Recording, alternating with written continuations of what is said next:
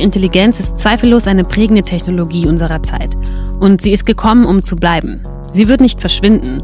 Wenn man die Berichterstattung verfolgt, wird darüber oft sehr extrem argumentiert. Entweder steht das Ende der Menschheit bevor oder KI wird alles für uns erledigen und wir werden glücklicher und gesünder sein und so weiter. Künstliche Intelligenz wird also alles auf den Kopf stellen. Alles. Alles. Oder? Oder ist das alles nur ein Hype, eine Blase, die bald platzen wird? Und überhaupt, wie stellen wir sicher, dass diese Technologien ethisch und verantwortungsvoll eingesetzt werden? Wie balancieren wir Innovation mit dem Schutz der Privatsphäre und der Sicherheit? Genau darum soll es in unserer heutigen Folge gehen. Es ist nämlich äußerst wichtig, ein differenziertes und rationales Verständnis der Chancen und Risiken zu haben. Ganz gleich, in welchem Bereich sie tätig sind. Und selbstverständlich ist es auch für Arbeitnehmende wichtig zu verstehen, wie man KI nutzen kann. Denn es ist viel unwahrscheinlicher, dass wir unseren Job an eine KI verlieren, als dass wir ihn an einen anderen Menschen verlieren, der KI benutzen kann.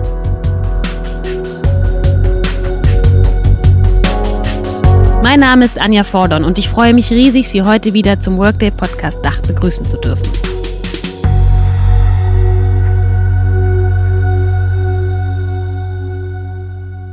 Wir werden heute darüber sprechen, ob wir gerade einen KI-Hype erleben bzw. uns in einer Blase befinden, die bald platzen wird. Und was hinter dem Hype steht. Wir werden auch darüber sprechen, wie man zwischen echter Wertschöpfung und bloßem Hype in der KI-Branche unterscheiden kann und warum Unternehmen das ernst nehmen sollten. Außerdem werden wir darüber sprechen, wie Unternehmen es schaffen, alle Mitarbeitenden auf die KI-Reise mitzunehmen. Partizipation ist ja ein super wichtiges Thema hier. Denn was passiert eigentlich mit den Menschen, die nicht wollen? Drängen wir sie an den Rand der Gesellschaft? Also müssen wir fragen, wie können Unternehmen eine Kultur schaffen, die KI nicht nur akzeptiert, sondern auch ethisch korrekt und für sich auch sehr effektiv nutzen kann. Denn in vielen Unternehmen entsteht eine Vertrauenslücke im Hinblick auf künstliche Intelligenz. Wir bei Workday nennen das den Trust Gap. Ich verlinke Ihnen in den Show Notes eine super aktuelle Workday-Studie dazu, Closing the AI Trust Gap. Diese globale Studie zeigt, dass Unternehmensleitende und Mitarbeitende sich zwar einig sind, dass KI große Chancen für die Umgestaltung des Geschäfts bietet, dass es aber an Vertrauen mangelt, wenn es darum geht, dass KI verantwortungsvoll benutzt wird.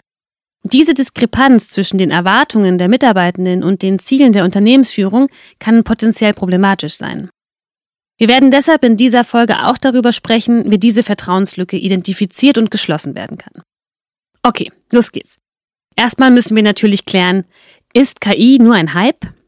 KI war definitiv ein Hype, haben wir, glaube ich, alle mitbekommen. Es war überall in den Medien, in jeder Sendung, im Internet, äh, im, in der Arbeitswelt. Jeder CEO und CX-Boards und so weiter haben alle davon geredet. Ich glaube, wir sind da jetzt ein bisschen drüber, weil die ersten Unternehmen fangen an, KI produktiv einzusetzen oder probieren es zumindest. Und äh, wir kennen wahrscheinlich alle den Hype-Cycle. Ne? Also vom absoluten Hype geht es jetzt erstmal in das Tal der Tränen und wird es ein paar Enttäuschungen geben und man wird sich damit auseinandersetzen müssen. Man wird auch herausfinden, nicht alle Technologien sind für alles gut. Aber es wird eben auch diese Success Cases geben. Und ich glaube, wir kommen jetzt ja, wird ein bisschen dauern, beim einen länger, beim anderen weniger, aber wir kommen in die Phase der Produktivität und äh, es wird sicherlich eine, eine sehr interessante Auswirkung haben. Da haben Sie Dominik Bösel gehört. Er ist Professor an der HDBW im Fachbereich Informatik. Wir kommen also jetzt erstmal ins Tal der Tränen, sagt Professor Bösel. Das klingt ja erstmal hm, traurig. Worauf kommt es denn an, wenn Unternehmen in die Phase der Produktivität kommen wollen?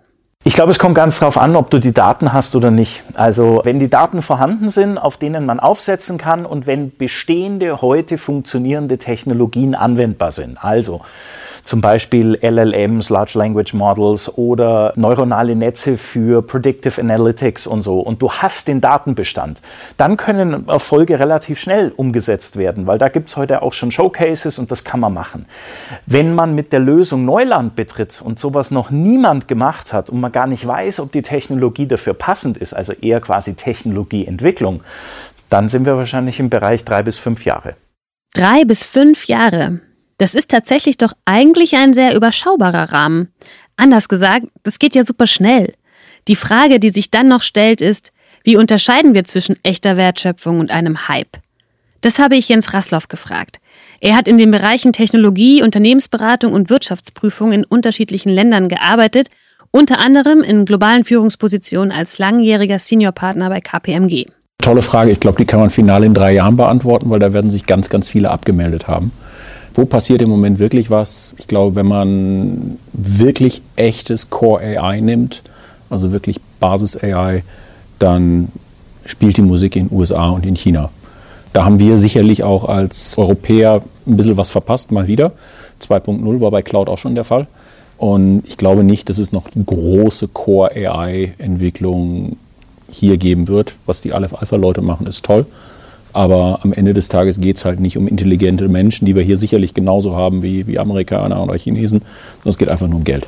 Und, und davon, von den Investitionssummen, die im Moment gerade in den USA durch die großen Hyperscaler im Wesentlichen äh, in AI fließen und was in China in AI fließt, da sind wir weit von weg.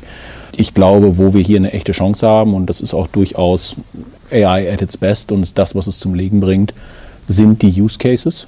Das heißt, wie kann ich, wie kann ich wirklich Dinge zum Leben bringen, wie kann ich reale Probleme mit AI lösen und ich glaube, das ist auch der Punkt, wo sich dann die Spreu vom Weizen trennt. Äh, Im Moment ist man so ein bisschen ganz viele mit dem, mit dem großen Labelautomaten unterwegs. Das sehen wir auch in den Businessplänen, wo ich sage, hm, den Laden kenne ich doch von vor einem Jahr, da stand da noch nichts von AI dran. Aber es gibt natürlich auch Cases, die jetzt wirklich extrem intelligent gepivotet haben, die einfach sagen, wir hatten einen Use Case, der gut funktioniert hat. Und ich hatte aber einfach die Technologie nicht zur Verfügung und nutze jetzt AI on top of des Use Cases. Und ich glaube, man kann es einfach an der Stelle sehr gut unterscheiden, ist, ist das Problem, was dieses Unternehmen löst, wirklich ein Problem? Und ist es dann ein Relabeling oder sind dort wirklich AI-Technologien oder ist es einfach nur eine, eine bessere Analytics-Plattform oder ist es einfach nur Datenanalyse oder nutze ich wirklich AI, Machine Learning in der Technologie? Und da wird sich definitiv die Spreu vom Weizen trennen. Aber da haben wir ganz, ganz, ganz tolle Unternehmen in Deutschland und in Zentraleuropa, die da auch eine große Rolle spielen werden. Okay, genau hinsehen und hinterfragen, ob KI als Label oder als Technologie genutzt wird. Sagen wir nun also, Unternehmen wollen nicht nur labeln, sondern wirklich nutzen und investieren in KI-Technologien. Wie können Sie dann eigentlich erkennen, ob sich die Investitionen in KI-Lösungen auszahlen? Auf welche Anzeichen sollte man achten, um zu entscheiden, ob der Einsatz sinnvoll war oder nicht? Die Investitionen, die im AI-Bereich gemacht werden, die sind ja nicht erst seit gestern. Es ist ja ChatGPT und OpenAI ist ja nicht vom Himmel gefallen. Die Unternehmen investieren seit 10, 15 Jahren da rein. Um, umso mehr ist es schlimm, dass wir wirklich in Europa mal wieder den Zug an der Stelle ein Stückchen weit verpasst haben.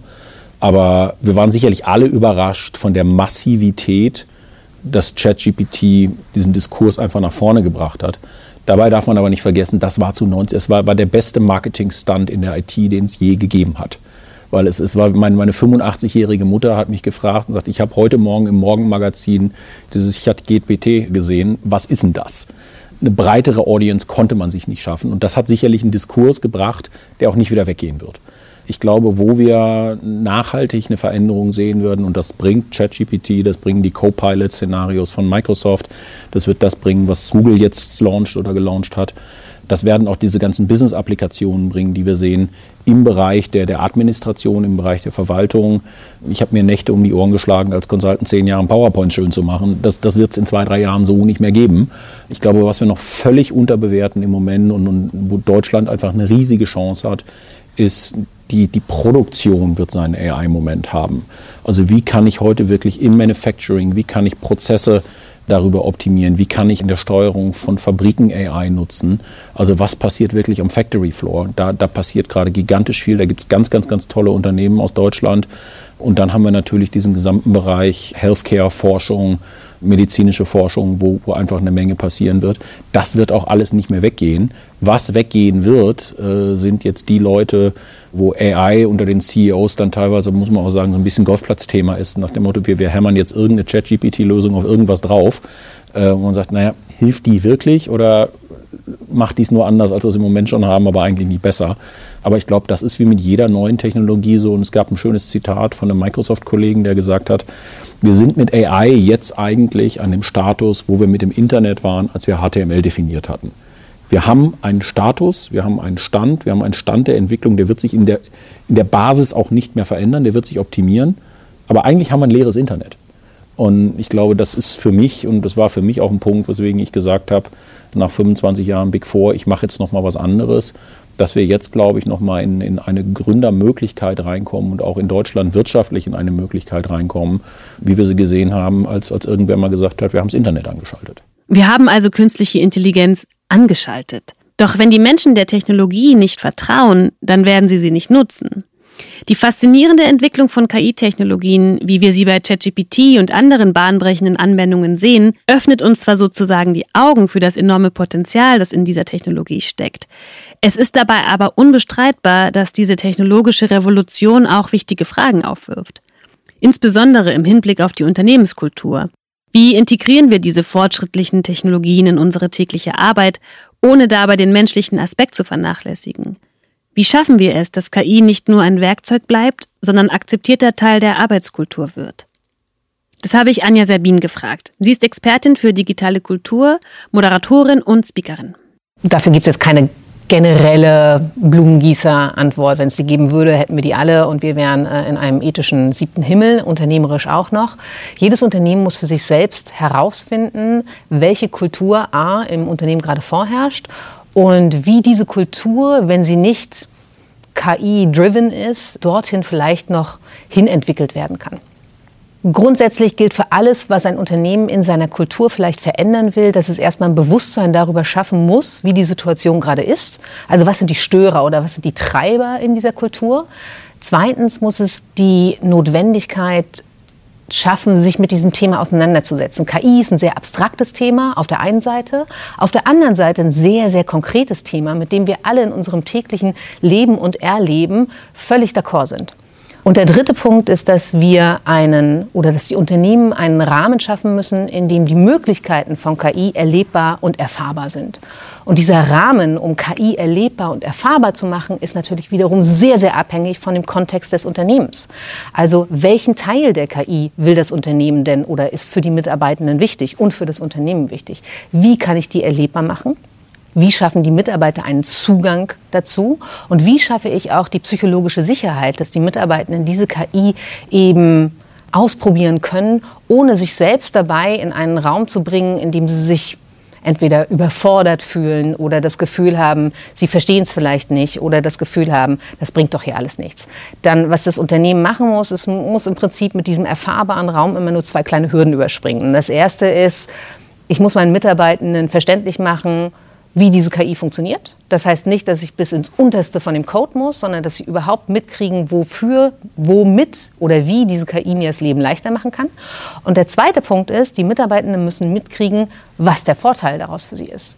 Also, dass ihr Job tatsächlich entweder schneller gemacht ist oder einfacher gemacht ist oder dass sie den ähm, ihren Kolleginnen gegenüber einfach auch cooler wirken oder den anderen Bereichen gegenüber, weil sie jetzt eben ein KI-Tool nutzen.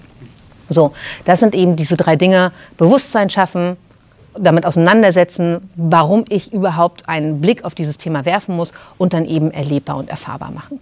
Was Anja Sabin hier über Kultur innerhalb Unternehmen gerade im Kontext der künstlichen Intelligenz sagt, führt uns zu einer grundlegenden Fragestellung, die weit über die Grenzen einzelner Organisationen hinausgeht. Wie formt und beeinflusst KI unsere gesamte Gesellschaft? Denn wenn wir über KI sprechen, sprechen wir nicht nur über technologische Fortschritte und deren Implementierung in Unternehmensstrukturen, sondern eben auch über eine tiefgreifende Veränderung in unserem Verständnis von Technologie und deren Rolle in unserem täglichen Leben. Da müssen wir dann auch über Verantwortung reden. Es geht in dieser ganzen Debatte ja unbedingt auch darum, einen verantwortungsvollen, partizipativen Dialog darüber zu führen, wie diese Technologien unsere Gesellschaft prägen und verändern. Dabei spielen nicht nur die Erfinderinnen und Entwicklerinnen eine Rolle, sondern wir alle als Nutzer und Gestalter dieser neuen Realität. Wie wir diese Verantwortung wahrnehmen und wie wir den Umgang mit diesen neuen Technologien gestalten, wird entscheidend sein für die Zukunft unserer Gesellschaft. Aber wer trägt denn jetzt eigentlich die Verantwortung? Ist es wirklich jeder Einzelne für sich oder sind es eben vor allen Dingen die großen Organisationen und natürlich auch Gesetzgeber?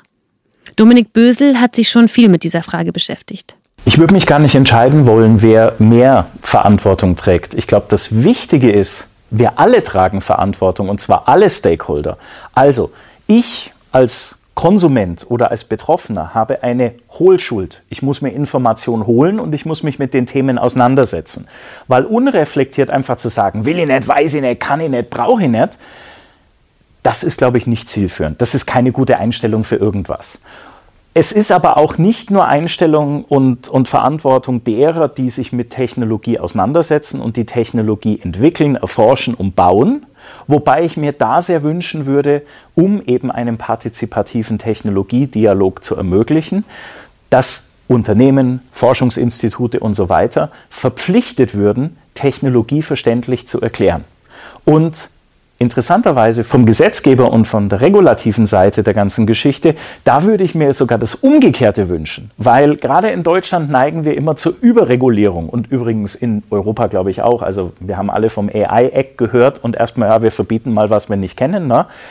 Ich glaube, wir sollten enablen, wir müssen Innovation sicherstellen und die muss möglich sein ohne allzu viel am Anfang zu verbieten. Und da gibt es andere Regulierungsmechanismen, Soft Regulation, ähm, Standardisierung, Zertifizierung. Und da braucht es nicht immer gleich Gesetze am Anfang.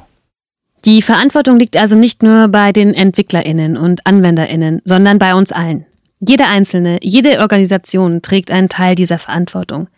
Wir stehen vor der Herausforderung, einerseits innovative und fortschrittliche Technologien zu fördern und andererseits sicherzustellen, dass niemand von diesem Fortschritt ausgeschlossen wird. Wie wir diesen Balanceakt meistern können, ist eine der zentralen Fragen unserer Zeit. Es geht nicht nur um den Zugang zu Technologien, sondern eben auch um die Fähigkeit und Bereitschaft, diese zu nutzen und zu verstehen. Dies führt uns zur nächsten Frage. Welche ethischen Konsequenzen ergeben sich daraus, wenn Menschen sich bewusst entscheiden, nicht am technologischen Fortschritt teilzunehmen? Welche Auswirkungen hat das auf unser gesellschaftliches und berufliches Leben? Dazu nochmal Dominik Bösel. Ja, natürlich hat das Auswirkungen, wenn ich am technischen Fortschritt nicht teilnehme. Ich würde aber differenzieren. Wenn ich nicht möchte, dann ist es meine freie Entscheidung. Dann müssen wir uns als Gesellschaft nur überlegen, wie gehen wir mit solchen Fällen um. Also ist es überhaupt noch möglich, an einem gesellschaftlichen Leben, an einem Arbeitsleben teilzunehmen und sich nicht mit Technologie auseinanderzusetzen. Also fängt doch schon an. Du kannst heute keinen Reisepass mehr beantragen, ohne online einen Termin auf deinem Smartphone zu vereinbaren. Was machst du also, wenn du kein Smartphone hast oder möchtest? Aber das Wollen ist eine andere Geschichte als das Nicht-Können. Tatsächlich glaube ich, nicht können ist ein kleineres Problem, weil Menschen, die nicht können, kann man immer unterstützen, man kann helfen, man kann die Einstiegshürde senken, man kann unterstützende Technologien verwenden oder man kann zur Not einfach Schulen und Skillaufbau betreiben. Also das macht mir weniger Sorgen, sondern die Frage ist, was passiert mit Menschen, die nicht wollen? Drängen wir die an den Rand der Gesellschaft und schließen wir die vielleicht sogar von Partizipation aus? In jedem Unternehmen gibt es, wie in der Gesellschaft auch, ein breites Spektrum von Meinungen, auch zur Technologie, von begeisterten Befürwortern bis hin zu Skeptikern und Gegnern. Die große Frage, die sich hier stellt, ist, wie kann ein Unternehmen diesen vielfältigen Ansichten gerecht werden und sicherstellen, dass alle Mitarbeitenden auf dem Weg der technologischen Transformation mitgenommen werden? Ist es manchmal notwendig, harte Entscheidungen zu treffen und diejenigen, die nicht mitgehen wollen, aus dem Prozess auszuschließen? Oder gibt es Wege, alle in den Prozess zu integrieren und gemeinsam voranzuschreiten? Diese Herausforderung ist entscheidend für das Gelingen der digitalen Transformation. Oder? Wie können Unternehmen alle mitnehmen? Ich glaube, erstens mal ist es ein längerer Transformationsprozess und der wird einige vorher betreffen und andere später. Also es betrifft Menschen in der Technologieentwicklung, die Technologie bauen, die Technologie treiben oder evaluieren, natürlich früher als jemand, der vielleicht in der Verwaltung arbeitet und erstmal gar nicht mit den Tools zu tun hat. Nichtsdestotrotz, ich glaube, es gibt drei, vier ganz grundlegende Dinge. Also das erste ist, Ausprobieren der Technologie erlauben und sogar erwünscht machen. Also sagen, hey, jeder, der will, mach doch mal, probier es mal aus. Freiräume schaffen, Hackathons veranstalten, Technologie zugänglich machen, nicht sofort reglementieren und bestrafen, aber umgekehrt auch nicht erzwingen, sondern tatsächlich wirklich sagen, hey, pass auf, wer will, der macht. Und wenn man dann sieht, dass es da Begeisterung in einer gewissen Gruppe gibt, dann wird die Gruppe von alleine wahrscheinlich größer. Und insofern mit positiver Incentivierung arbeiten, Spaß dabei wecken, den Mehrwert aufzeigen, Dinge erlauben, vielleicht Potenziale äh, belohnen, Best Practices auszeichnen. Na? Also guck mal, du hast was Tolles gemacht, hey super, jetzt rollen wir es ins ganze Unternehmen aus und übrigens, das war Peters oder Julias Verdienst. Vielen Dank, hey super, wollt ihr dafür verantwortlich sein vielleicht? Und damit einfach Momentum erzeugen und die Leute mitnehmen. Es wird immer Menschen geben, die sich dem widersetzen oder die das nicht wollen. Allerdings ist die Frage, muss ich damit hart umgehen? Also gibt es auch Fälle, was weiß ich, der Kollege, der ein Jahr vorm Frühruhestand steht, muss ich den im letzten Jahr damit noch quälen oder akzeptiere ich einfach, dass der das oder diejenige das nicht einsetzen möchte? Ja, es wird immer Fälle geben, wo man halt sicherlich auch Personalentscheidungen treffen muss, aber das wäre für mich das letzte und das kleinste Mittel, das ich wählen würde. Erst wenn die anderen versagt haben. Diese Ansätze zur Technologieintegration in Unternehmen sind super wichtig. Also Ansätze, in denen das Experimentieren gefördert und individuelle Errungenschaften gewürdigt werden. Und dabei stellt sich dann unweigerlich die Frage nach der breiteren Anwendbarkeit solcher Konzepte. Wie können diese Innovationen in unterschiedlichen Arbeitsumgebungen funktionieren? Technologie sollte so gestaltet werden, dass sie den Arbeitsalltag bereichert und gleichzeitig auf die Bedürfnisse und Fähigkeiten der Mitarbeitenden eingeht. Das, was war und das, was kommt, das muss eben zusammengehen. Können wir aus der Vergangenheit, also aus einer analogen Arbeitswelt lernen und das nutzen, um unsere Zukunft mit KI und ML zu gestalten? People have been trying to figure out how to hire, how to manage our employees for a long time. In my own family, it's across businesses with nail salons, truck drivers. Wir haben gerade Kathy Pham gehört. Sie ist Vice President AI and ML bei Workday. Ich fasse kurz zusammen, was sie gesagt hat. Seit langem versuchen Menschen, Mitarbeiterführung und Finanzmanagement zu optimieren. Mit Technologie, insbesondere KI und ML, eröffnen sich neue Möglichkeiten. Sie kann unsere Arbeit verstärken und reale Probleme lösen. Wichtig ist, die Geschichte dieser Prozesse zu verstehen und Technologie darauf aufzubauen. Geschäftsführer sollten überlegen, wie KI die Produktivität steigern und effiziente Lösungen für konkrete Herausforderungen bieten kann. Dies wird in den kommenden Jahren entscheidend für den Erfolg sein. Doch bei all dieser technologischen Entwicklung stehen wir vor einer entscheidenden Weggabelung. Einerseits bietet die KI unglaubliche Möglichkeiten zur Effizienzsteigerung und Innovation in nahezu jedem Sektor. Andererseits müssen wir vorsichtig navigieren, um die ethischen, gesellschaftlichen und wirtschaftlichen Auswirkungen zu berücksichtigen, die mit solchen Innovationen einhergehen. Hier betreten wir ein Terrain, das nicht nur technische Expertise, sondern auch ein tiefes Verständnis von menschlichem Verhalten und gesellschaftlichen Bedürfnissen erfordert. Die Herausforderung besteht darin, Technologien wie KI und ML so zu gestalten, dass sie unsere Arbeitswelt nicht nur revolutionieren, sondern auch die Werte und Prinzipien unserer Gesellschaft widerspiegeln. Die Frage ist nicht nur, wie wir Technologien nutzen können, um Probleme zu lösen, sondern auch, wie wir sicherstellen, dass diese Technologien in Harmonie mit ethischen Richtlinien und gesellschaftlichen Zielen arbeiten. Dies führt uns zu einem weiteren wichtigen Aspekt der Rolle von Regierungen und Organisationen bei der Gestaltung des Rahmens für die Nutzung und Entwicklung dieser Technologien. There are so many opportunities for organizations, companies to partner with governments to think about regulation and policy. Kathy sagt hier, dass es viele Möglichkeiten für Unternehmen gibt, mit Regierungen bei der Entwicklung von Vorschriften und Gesetzen zusammenzuarbeiten. Sie sagt auch, dass eigene Regulierung und Governance wichtig sind und dass Beispiele zeigen, dass staatliche Regulierungen in Bereichen wie Datenschutz und Sicherheit Unternehmen dazu veranlasst haben, ihre Technologien und Produkte zu verbessern. Diese Regulierungen haben eben zu besseren Nutzererfahrungen und fortschrittlicheren Produkten geführt, als es vorher der Fall war. Was Kathy Farm Farm hier gesagt hat, zeigt, dass wir in der dynamischen Beziehung zwischen Technologie und Politik vor Herausforderungen stehen, Innovationen Raum zu geben, während wir gleichzeitig deren Auswirkungen verantwortungsbewusst steuern müssen. Der Schlüssel liegt im Dialog und im Austausch zwischen Unternehmen, Regierungen und der Gesellschaft. Ein ausgewogenes Verhältnis von Regulierung und Freiraum für technologische Entwicklungen ist entscheidend. Diese Balance zu finden, erfordert ein tiefgreifendes Verständnis für die technologischen Potenziale und deren sozialen Konsequenzen. Es geht darum, Technologie so zu gestalten, dass sie dem Wohl der Gesellschaft dienen und gleichzeitig Innovationen fördern. Die Kunst liegt also in einer klugen Regulierung, die positive Entwicklungen in Technologiebereichen wie der künstlichen Intelligenz unterstützt. Wir bei Workday nehmen diese Verantwortung sehr ernst, wie auch Chandler Morse, Vice President Corporate Affairs bei Workday, betont. It's what we've been communicating to lawmakers, which is in many ways policy lags behind business when it comes to practices. And so when it comes to, to implementing AI in a thoughtful, responsible way, it's pretty much all we're talking to our customers about. It's all our customers are talking to their employees about. It's all pretty much everyone when it comes to this conversation. In many ways, it's again a lesson we've learned from previous uh, technological evolutions that it that you need to put maybe on the front end that responsible, trustworthy, predictable kind of uh, emphasis.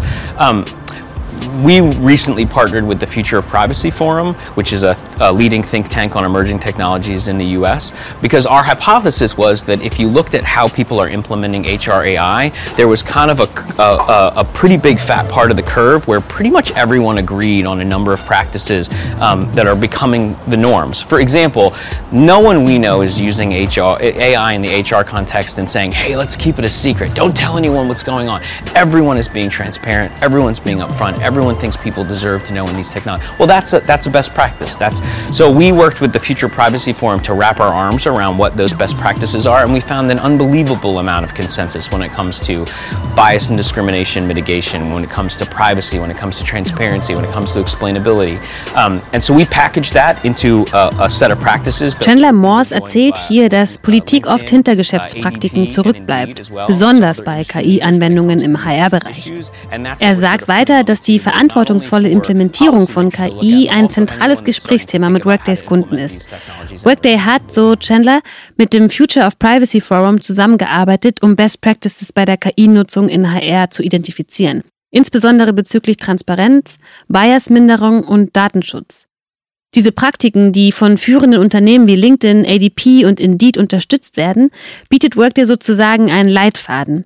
Nicht nur für politische EntscheidungsträgerInnen, sondern auch für alle, die diese Technologien verantwortungsvoll einsetzen möchten. So Chandler.